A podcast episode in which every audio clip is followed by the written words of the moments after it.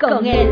Una producción creada pensando en ti, donde aprenderás cosas maravillosas que te ayudarán en tu diario vivir y te guiarán a una vida feliz.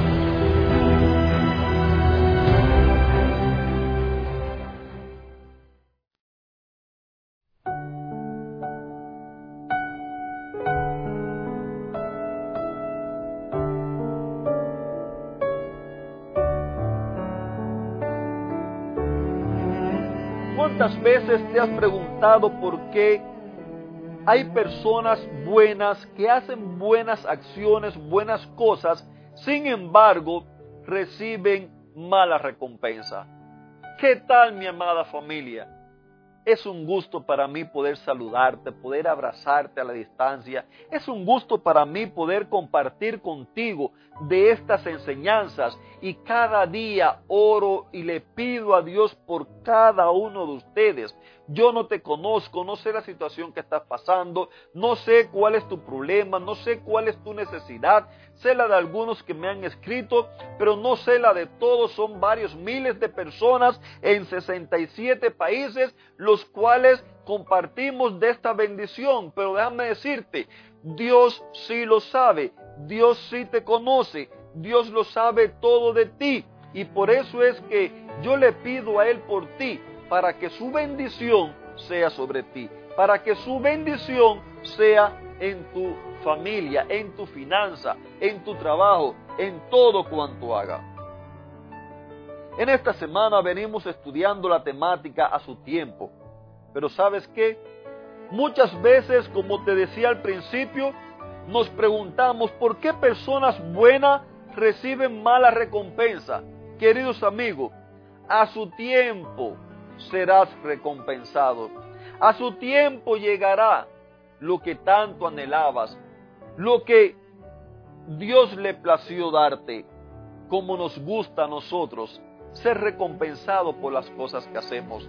Como nos gusta a nosotros que si hacemos algo por alguien, por lo menos que nos lo reconozcan, por lo menos que nos digan gracias. Aquí en casa, por lo regular, ayudamos a muchas personas. Personas en distintos países, instituciones que atienden necesitados, personas los cuales nos encontramos por allí por la calle, a veces cuando vamos a la iglesia, eh, algún necesitado. Allí estamos ayudando. Y yo siempre le digo a mi esposa, mira, siéntete feliz, gozosa en que pudiste ayudar a otra persona, en que pudiste ser de bendición para esa persona, en que esa persona quizás obtuvo una ropa que no tenía porque se la diste, en que esa persona quizás eh, obtuvo un plato de comida que no tenía o comida para, para varios días porque se lo diste, en que esa persona obtuvo un medicamento, cualquier cosa lo cual necesitaba. ¿Por qué? Porque muchas veces, tristemente, la gran mayoría de las personas ni siquiera regresan a dar gracias.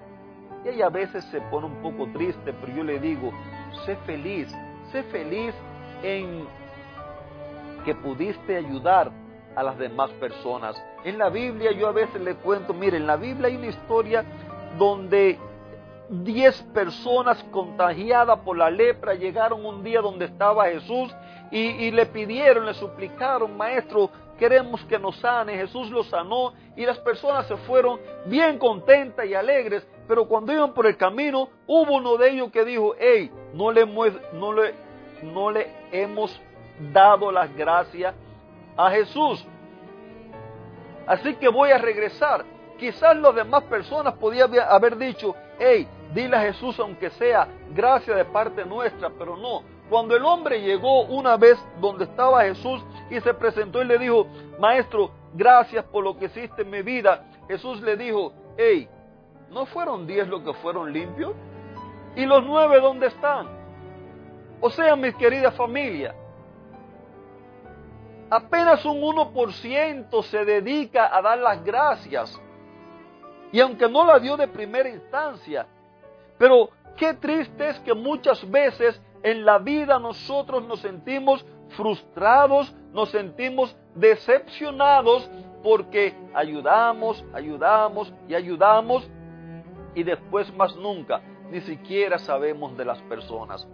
Nosotros somos participantes de esto que te estoy diciendo, pero qué bueno es Dios, que Dios sabe de qué manera recompensarnos.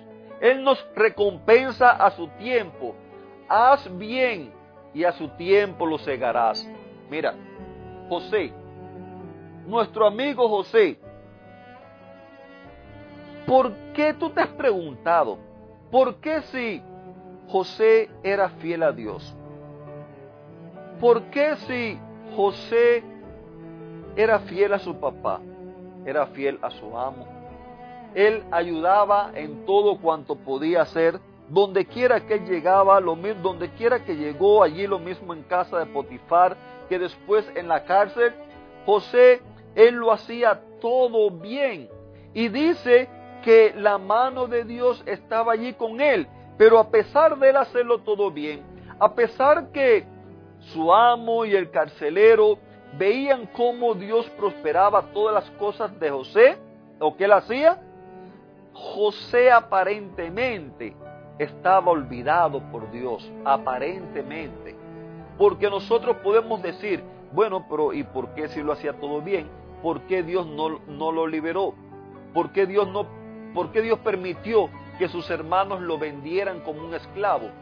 ¿Por qué Dios permitió que José se quedara allí en casa de Potifar? ¿Por qué Dios permitió que si él siendo fiel a Dios y fiel a su amo, ¿por qué permitió que lo pusiera en una cárcel? Mi querido amigo, quizás el caso tuyo sea un caso muy similar. Aunque no sea la misma historia, pero es posible que tú estés viviendo una situación en la cual tú dices, pero tanto que he hecho por mi esposa, por mi esposo, tanto que he hecho por mis hijos, tanto que he hecho por mis padres, tanto que he hecho por, por, por, por una nación, tanto que he hecho por las personas en el trabajo, tanto que he hecho por las personas en la sociedad, y talmente parece que en mi vida todo lo que encuentran para mí es lo malo. ¿No te pasa eso a ti? Estoy seguro que a muchos de nosotros nos pasa, pero yo quiero invitarte hoy a que no te desesperes, a que no a que no te rindas, a que no pienses que Dios se ha olvidado de ti, a que no pienses que Dios no te oye a ti. Querido amigo, cuando las cosas no salen en el momento que tú piensas o como tú piensas que deberían de salir, no te desesperes. Recuerda el consejo. Quédate tranquilo en la presencia de Dios. ¿Sabes por qué? Porque Dios comienza a trabajar.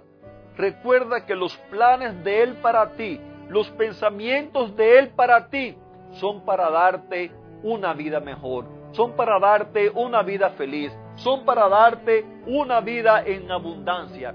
Ahora pensemos un poquito, volvamos atrás un poquito en la vida de José. José, un muchacho joven, un muchacho un poco amimado por su papá, vamos a decir, de allí pasa a ser esclavo, de esclavo pasa a ser preso, y ahora de momento le dicen, ahora eres tu gobernador. Eres tú el gobernador en Egipto. Eres tú el que vas a estar después del rey. José, ¿qué hubiera sabido José de, cómo manejar una nación? ¿Qué hubiera sabido José de las cosas de un reinado? Sin embargo, fue en esos años de aparente oscuridad en su vida, fue en esos años tenebrosos de su vida, cuando él decidió permanecer en la presencia de Dios y el hecho de permanecer allí en la presencia de Dios, eso llevó a que Dios lo preparó, a que Dios le formó un carácter, a que Dios le dio la sabiduría y la inteligencia necesaria para que en su momento debido para que en su tiempo, en el tiempo de Dios, cuando Dios vio que era el tiempo perfecto, allí entonces José fue sacado de la cárcel y fue puesto a gobernar toda una nación. Querido amigo, a su tiempo, recuérdalo, al tiempo de Dios, al tiempo de Dios yo pude gozar de un matrimonio feliz. Al tiempo de Dios he aprendido a gozar de una vida con Cristo. Que esa sea tu relación. Que el Señor te bendiga y te regale un lindo y bendecido día.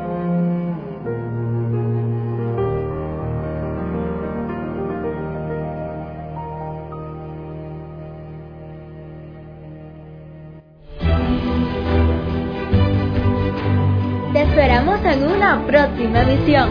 Recuerda que nos puedes encontrar en nuestras plataformas digitales iBox, Anchor y Facebook. Bajo el título Vívela con Él. Que la paz, el gozo y la bendición de Dios sean contigo.